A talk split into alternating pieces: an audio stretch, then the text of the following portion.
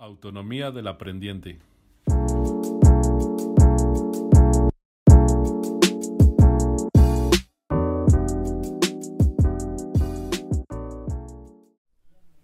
Muy buen día a todos los que nos escuchan en este podcast. Les enviamos un cordial saludo. Nosotros somos Sandra Bailón y Yael Vladimir, alumnos de la materia de Autonomía del Aprendiente de la licenciatura en Lingüística Aplicada de la Escuela Nacional de Lenguas, Lingüística y Traducción en la Universidad Nacional Autónoma de México. Es todo un gusto estar en este espacio compartiendo con ustedes nuestras reflexiones respecto al tema de hoy, el constructo de autonomía en la lingüística aplicada. Para esta ocasión, hablaremos sobre la idea de autonomía y algunas definiciones que sirven para ubicarla dentro de la lingüística aplicada. Después, Hablaremos un poco sobre los principales autores y las investigaciones más relevantes en el campo implicadas.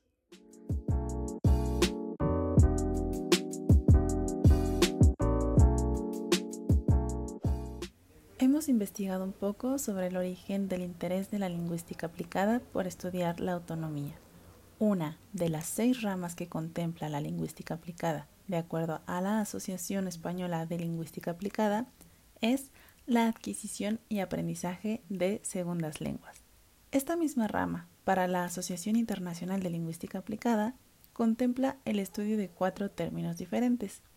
Adquisición de segundas lenguas, aprendizaje de adultos, tecnología educativa y autonomía del aprendiente.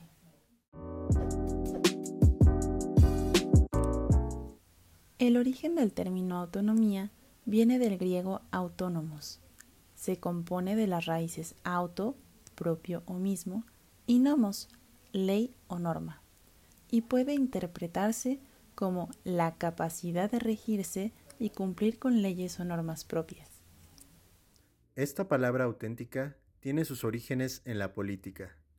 Sin embargo, en la actualidad, autonomía es un neologismo que ha evolucionado aumentando su complejidad debido a todas las disciplinas en las que esta palabra ha sido utilizada, por lo que en adelante la abordaremos como un constructo que conserva, pese a lo anterior, gran parte de su esencia original.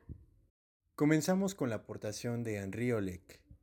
Él es considerado como el padre del aprendiz autónomo y define a la autonomía como la capacidad de hacerse cargo del propio aprendizaje.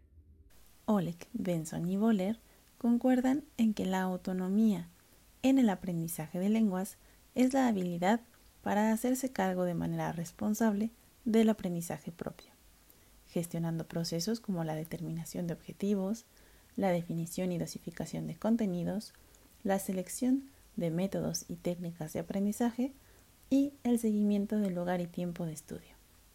La autonomía es un factor fundamental en el proceso de aprendizaje de una segunda lengua y a pesar de que muchos estudiantes saben que es una parte importante a desarrollar en el proceso de aprendizaje, no logran ser autónomos.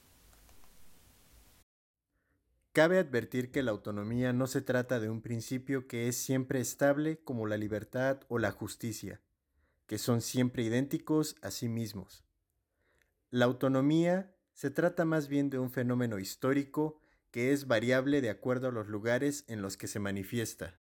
Al mismo tiempo, corre el riesgo de ser excesivamente subjetivo, debido a su carácter maleable y su capacidad de adaptación a los nuevos valores y parámetros que rigen. Para complementar lo anterior, cabe remarcar que no es autonomía. Pues bien, la autonomía no es sinónimo de autoinstrucción. La autonomía no se limita al aprendizaje sin profesor.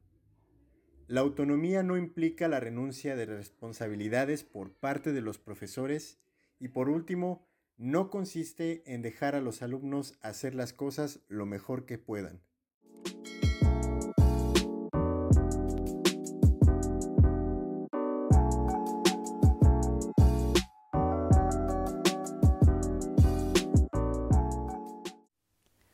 Hablaremos brevemente de las aportaciones investigativas de algunos autores a la autonomía del aprendiente en la lingüística aplicada.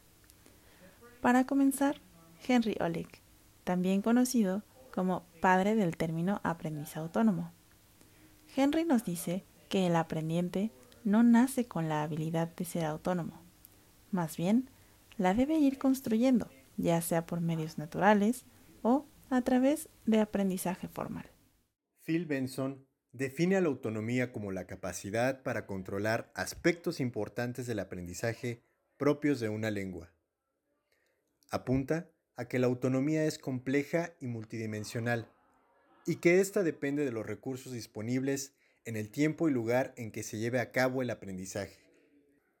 De esta manera, no fue lo mismo estudiar lenguas en los años 70, cuando la recolección y almacenaje de recursos aún eran un tema controversial en las investigaciones acerca de autonomía. En la actualidad encontramos casi ningún límite de acceso a la información gracias al Internet.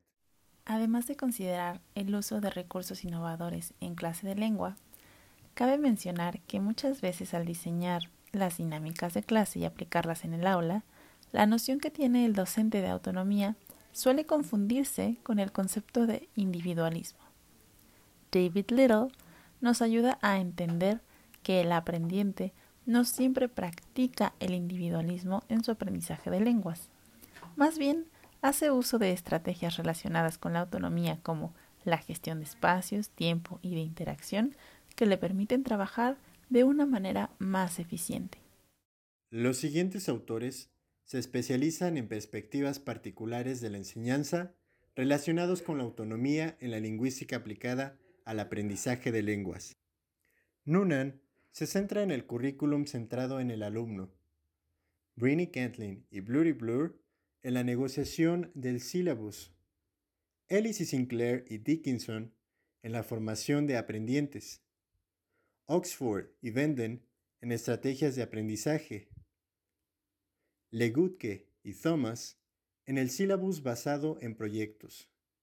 Cohonen y Noonan en el aprendizaje experiencial y colaborativo. Y finalmente, Campbell y Krisepska en la enseñanza basada en el alumno.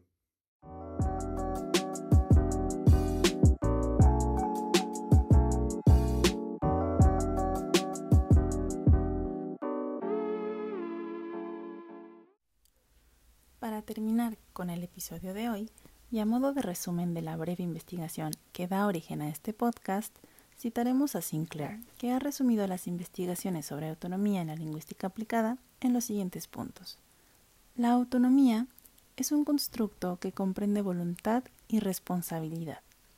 Es una capacidad no innata, de grados inestables y variables, que requiere de un proceso consciente en la práctica y no solo consta de enseñanza de estrategias de aprendizaje.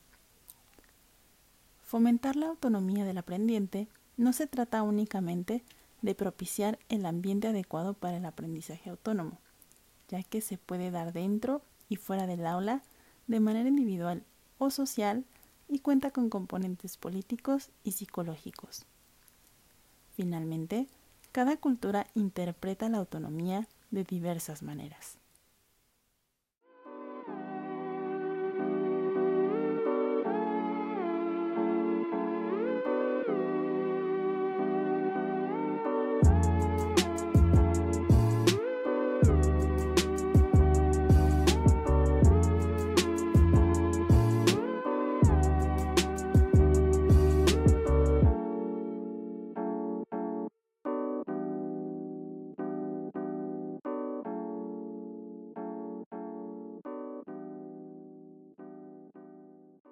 Esto ha sido Autonomía del Aprendiente.